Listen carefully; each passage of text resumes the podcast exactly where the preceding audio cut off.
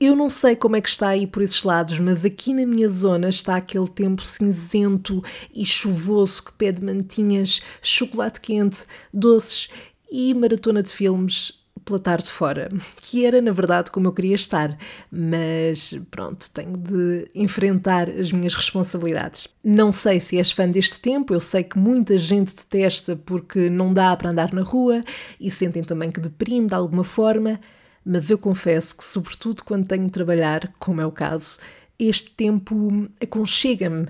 Mas pronto, isto também vem de uma pessoa que gosta muito do outono e que mal pode esperar para voltar a usar os seus casacões e cascóis.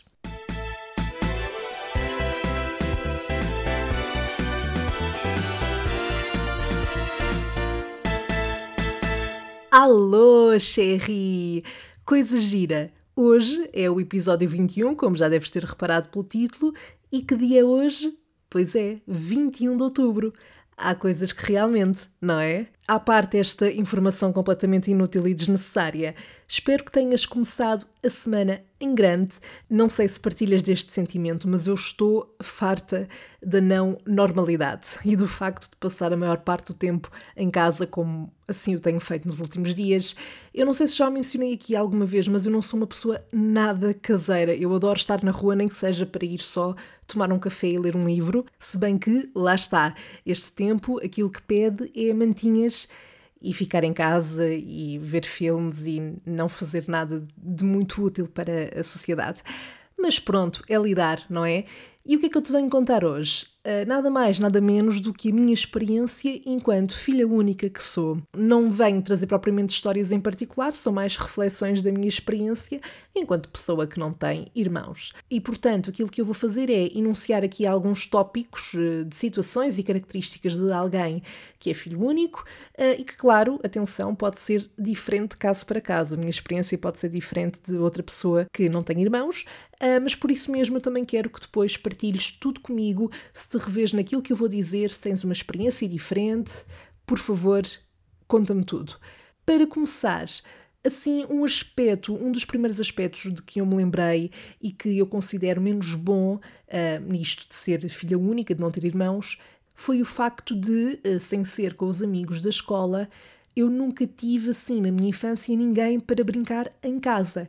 Isto supondo, claro, que ao ter um irmão ou irmã, ele teria mais ou menos a minha idade ou então a paciência mínima para brincar comigo. Por outro lado, isso acaba a ser apenas uma face da moeda, porque há uma forma de olhar para isto enquanto algo positivo, no sentido em que eu acredito que hum, isto me levou a fomentar a minha criatividade e imaginação. Ou seja, o facto de eu brincar sozinha quando chegava à casa depois da escola fazia com que a minha imaginação estivesse ali a trabalhar só por mim, não é? Não havia outro narrador além daquele que estava na minha cabeça.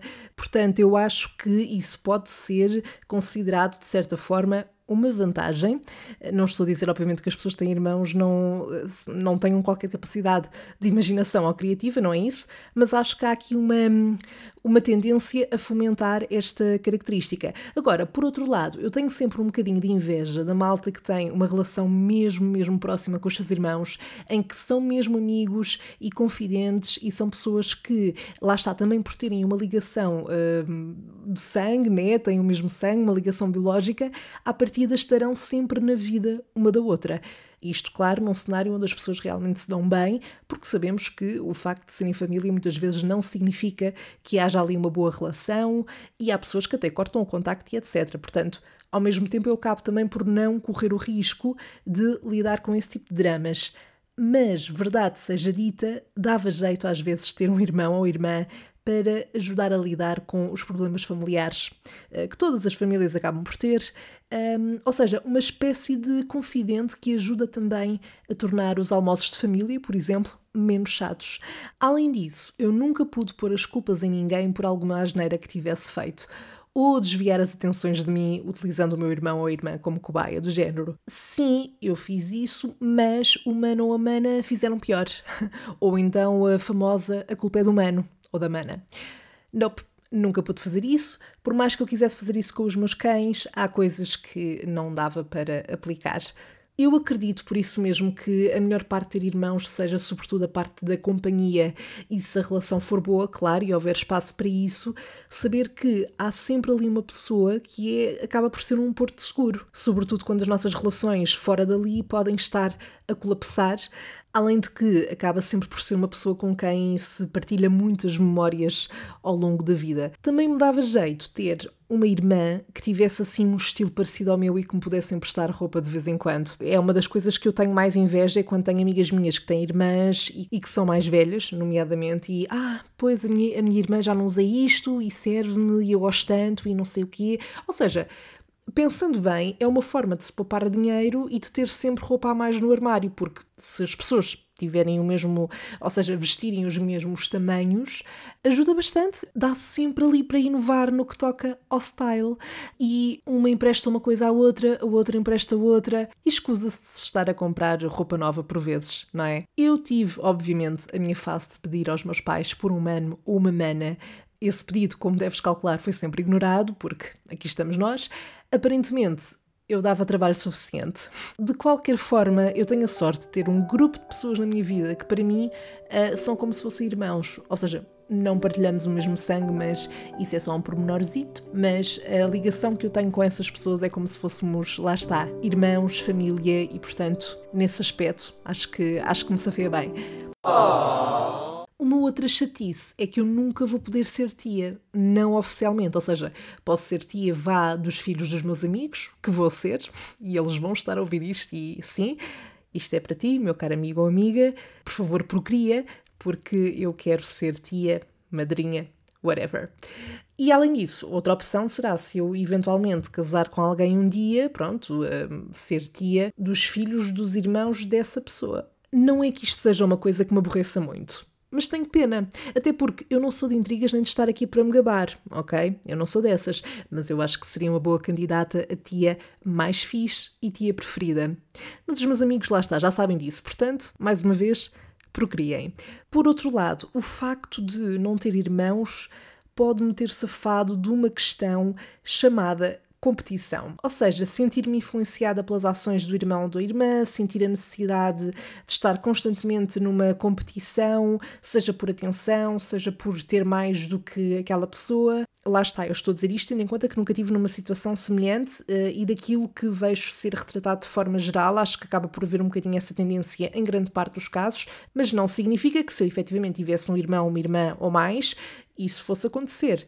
Só que eu acho que acaba por ser algo até natural, sobretudo numa fase mais jovem e às vezes isso prolonga-se também para a vida adulta. Eu sou filha única e quantas vezes já não me comparei a outros, portanto, acho que acaba também por ser uma coisa que faz parte, mas não sabendo se isso aconteceria ou não, pelo menos sei que me safei, mas não tendo a certeza se isso aconteceria ou não caso tivesse irmãos, uh, pelo menos sei que de qualquer das formas me safei dessa possibilidade.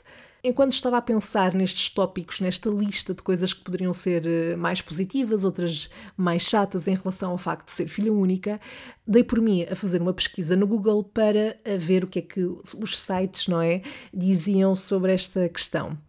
E, de acordo com um estudo na China que eu encontrei num site que se chama revistacrescer.globo.com, Ok, isto foi definitivamente, definitivamente a pior tentativa de falar brasileiro que eu já tive. E acreditem, eu costumava ser boa nisto. Aliás, eu tenho um heterónimo, que é a Sónia, e, e eu não, não, percebo, não percebo o que, é que, que é que falhou agora aqui. Bom, este estudo diz que, em média, os filhos únicos têm mais massa cerebral na região designada como giro supramarginal, que está associada a capacidades como a imaginação e a flexibilidade na resolução de problemas. Ora bem, independentemente do quão fidedigno é este site, este estudo, que há sempre imensos estudos, independentemente disso, eu bem disse que sentia que as minhas tardes a brincar sozinha no quarto podiam ter tido algum efeito, certo? Pois é. Há qualquer coisa nesta frase que me faz sentir que pode ter outros caminhos e que pode ter soado mal, mas vamos ignorar. Este mesmo estudo diz também que os filhos únicos tendem a ser menos amáveis com o outro, o que pode ser explicado pelo facto de filhos únicos não terem a prática social adquirida no contacto com irmãos e receberem atenção e elogios excessivos dos pais. Bom, se eu alguma vez não fui amável para ti, tens aqui a explicação. Eu não sinto que tenha recebido, by the way, atenção ou elogios. Uh, atenção, bom, a atenção vinha só para mim, obviamente, não é? Não tendo irmãos, mas elogios excessivos, acho que não. Mas se alguma vez não fui amável para ti, tens aqui uma possível explicação, ou então és só uma pessoa estúpida que mereceu esse tratamento da minha parte também é bastante provável. É assim, eu percebo a associação e acho que isso efetivamente se pode verificar em muitos casos. Eu acho que há efetivamente uma tendência para que filhos únicos sejam, por exemplo, mais mimados, dependendo do tipo de educação em casa, do que aqueles que têm logo desde cedo de partilhar coisas com os irmãos. Eu, no meu caso, nunca tive de partilhar propriamente nada, isso provavelmente contribuiu para que eu tenha muito cuidado com as minhas coisas e às vezes até tenha alguma dificuldade em confiar certos objetos valiosos eh, nas mãos de outra pessoa, por mais que ela me seja chegada, por exemplo, a minha máquina fotográfica. Mas eu acho que isso acaba por ser uh, normal, acho que, faz, acho que faz parte e acho que depois depende de cada pessoa tentar equilibrar isso. Eu, quando sinto que posso estar a ser demasiado uh, controladora sobre as coisas, ou se eventualmente perceber que posso estar a ter uma atitude um bocadinho mimada em relação a alguma coisa, seja com quem for, eu tento ter um máximo de noção que consigo disso e tentar corrigir, mas eu acho que lá está, cada caso é um caso e acho que vem muito também da educação que se tem em casa. Eu acho que o facto de. Uh, uau, isto está a ser um episódio tão, tão sério, não é? Uau, desculpa, tá, é, é, o que é. Hoje, hoje é, é, do tempo, deve ser do tempo. Mas eu acho que, independentemente de uma pessoa que é filho, filho ou filha única, ser mimada ou não depende muito também de, do tipo de educação. Se, obviamente, forem pais que dizem que sim a tudo e que estão sempre a dar tudo, bom, já, yeah, vai acontecer. Mas, para suportar esta minha teoria de que esta questão também acaba por ser um bocadinho relativa e depender um bocado de caso para caso, como tudo, na verdade, há aqui uma, outro, uma outra notícia, que eu mais uma vez não sei se é fidedigna, mas eh, vale o que vale, e diz que Embora haja quem acredite que os filhos únicos são mais egoístas, mimados e solitários, existem especialistas que sublinham que tudo isso não passa de mitos, até porque qualquer criança, independentemente de ter ou não irmãos, pode desenvolver essas características. Portanto, se me estás a ouvir e tens cinco irmãos, isso não significa a partida que garantidamente não sejas uma pessoa mimada ou que já não tenhas sido. Portanto, eu acho que não me considero uma pessoa egoísta nem, nem com falta de empatia pelo outro, mas se calhar há quem já tenha pensado o contrário sobre mim.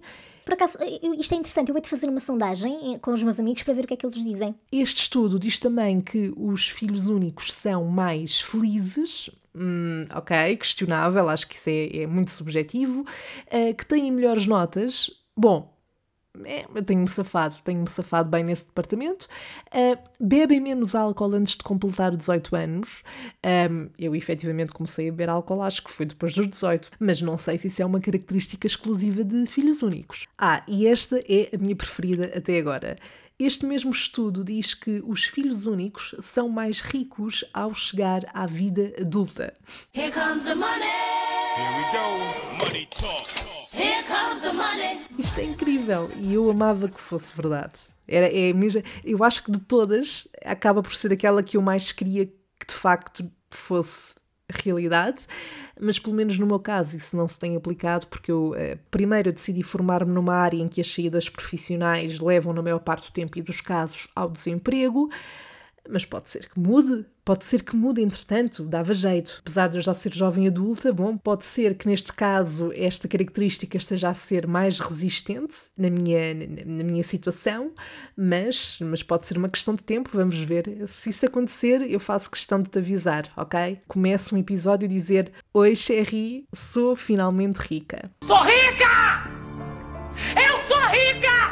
Mas eu não me fiava muito nisso, ok? Não, não queria esperanças porque eu também não. Há quem diga que uma outra vantagem de ser filho único é aprender a defender-se sozinho. Acho mais uma vez que isto uh, pode variar consoante as características de cada pessoa. Acho, no entanto, que pode ser um bom estímulo para isso. Ou seja, eu acho que o facto de estarmos por nossa conta em muitos contextos, sobretudo na infância, nos leva a arranjarmos mecanismos de defesa e a ganhar estaleca, não é? Com as experiências que vamos tendo Claro que eu acho que não é uma questão de só de ser filho único. Acho que pode ser uma coisa que acontece mais cedo em muitos dos casos de quem é filho único, pela questão de lá estar, se calhar em muitos contextos não termos aquele apoio do irmão, da irmã, um, alguém que tenha a nossa back. Portanto, acho que pode ser por aí. Bom, mas se não tem irmãos, tenho dois cães que, apesar de não serem humanos, aqui em casa estão praticamente no mesmo patamar do que eu e não estou a exagerar.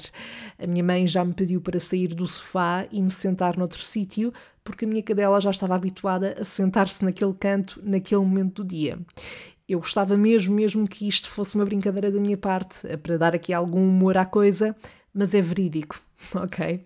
Portanto, sim, é uma prova de que a minha vida efetivamente consegue ser uma sitcom, muitas das vezes.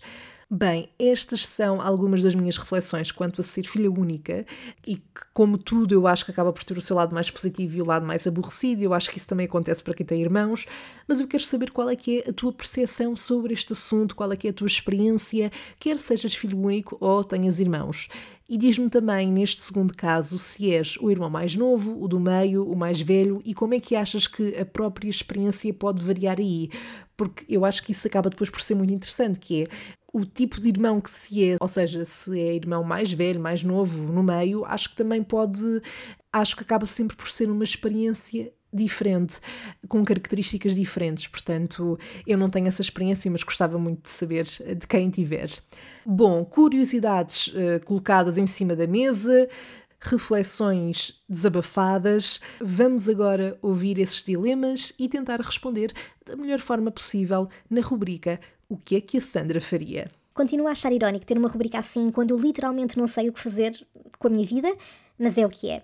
E é catchy, temos que concordar. É catchy.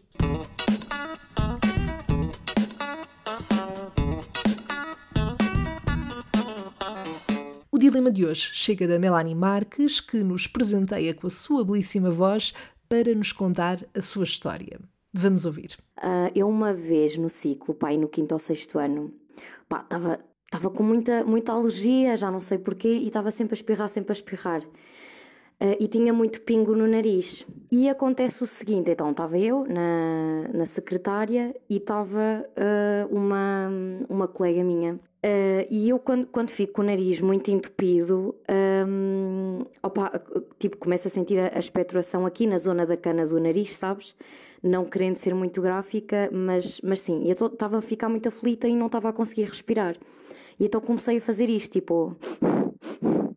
Ou seja, a puxar para dentro e para fora, para dentro e para fora, no sentido de desentupir o, o que estava ali a, a, entupir. Pronto. E nisto houve uma em que eu não, não controlei a força ao puxar para dentro e ao puxar para fora e, e, e fiz assim um pouquinho mais de força e, e sai-me assim. um bocadinho de, de ranho com um macaquinho lá preso diretamente para, para o caderno da, da minha colega. Uh, sim, eu, eu sei. Mas eu tive uma sorte enorme que, ao mesmo tempo que eu faço isto, ela dá um espirro. Portanto, ela espirra ao mesmo tempo e espirrou em direção ao caderno dela. Posto isto, ficámos assim muito parvas a olhar para o caderno dela, né? Porque vimos a, a bolinha de ranho com o macaquinho lá e ela ficou assim muito atrapalhada e pergunta-me: Fui eu? Ao qual eu respondo: ai que nojo, és mesmo porca. E tipo, olhei para a frente para me livrar da vergonha dela pensar que tinha sido eu a largar o, o macaquinho molhado para o, para o caderno dela. Pronto, eu tive esta reação. A minha questão é, Sandra, o que é que tu farias se fosses tu uh, a libertar expectoração para, pronto, o caderno de, de uma colega ou um, um colega? Uh, punhas as culpas nele, não punhas as culpas nele? Diz-me, por favor. Minha cara, quem nunca passou por um momento embaraçoso como esse, ainda para mais em contextos escolares, na nossa infância, que atira a primeira pedra. Eu quero também dizer que acho maravilhoso sempre que descreves o, o que aconteceu enquanto bola de ranho com um macaquinho lá dentro. Achei incrível, achei gráfico, mas tem uma, uma beleza, uma beleza genuína, não sei explicar. Agora, o que é que eu faria? Provavelmente qualquer pessoa que esteja a ouvir isto pensa: A Sandra vai ser moralmente correta e dizer que no caso dela assumia a culpa. Mas a verdade é que eu estou aqui para ser sincera. Preto no branco, branco no preto, verdadeira, real 100%. E portanto, eu faria exatamente o mesmo que tu. Aliás, quando somos mais novos, eu acho que ainda mais rápido fugimos a qualquer oportunidade que possa haver para gozarem connosco. A ti aconteceu-te algo que não acontece na maioria dos casos, ainda assim, que é, aliás, que foi o timing perfeito de ela espirrar ao mesmo tempo que tu e para o caderno dela. E, portanto, isso levou a que ela se questionasse se tinha sido ela ou se tinha sido tu. Ou seja, ela basicamente ofereceu-te a oportunidade perfeita para te escapares dessa situação. Agora, se eu teria dito aí chegando a porca que nojo, se calhar teria optado por uma abordagem mais soft. Digo eu, eu não sei como é que a Sandra, com essa idade, iria reagir, na verdade. Um, mas provavelmente dizia só: Ah, eu não fui. Até porque sejamos sinceros, já é mau o suficiente a miúda lidar com a culpa de algo que não saiu do nariz dela. Mas, para que conste, Melanie, eu percebo o teu instinto e não condeno. Errar é humano e foi uma questão de sobrevivência social. Portanto, eu percebo muito bem isso, ok? Desse lado, diz-me o que é que tu farias se estivesses nesta situação. Serias imoral, como eu e a Melanie, ou terias a atitude certa? Por agora é tudo. Para a semana eu regresso com mais uma história, mais um episódio e, claro, para responder aos teus dilemas, podes enviá-los através das redes sociais, no Instagram e Facebook, basta procurares por Salve Seja Podcast e também podes enviar-me por mensagem de voz para o Anchor através do link que está na descrição deste episódio. Conto contigo. Até lá. Bye!